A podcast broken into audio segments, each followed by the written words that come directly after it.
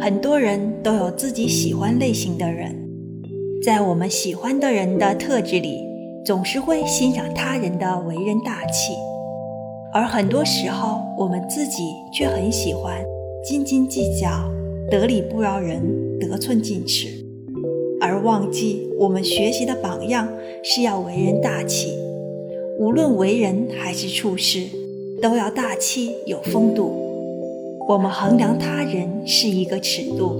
对待自己却又是一个尺度。下一次我们换一下，对自己要求严格，对他人大气一些。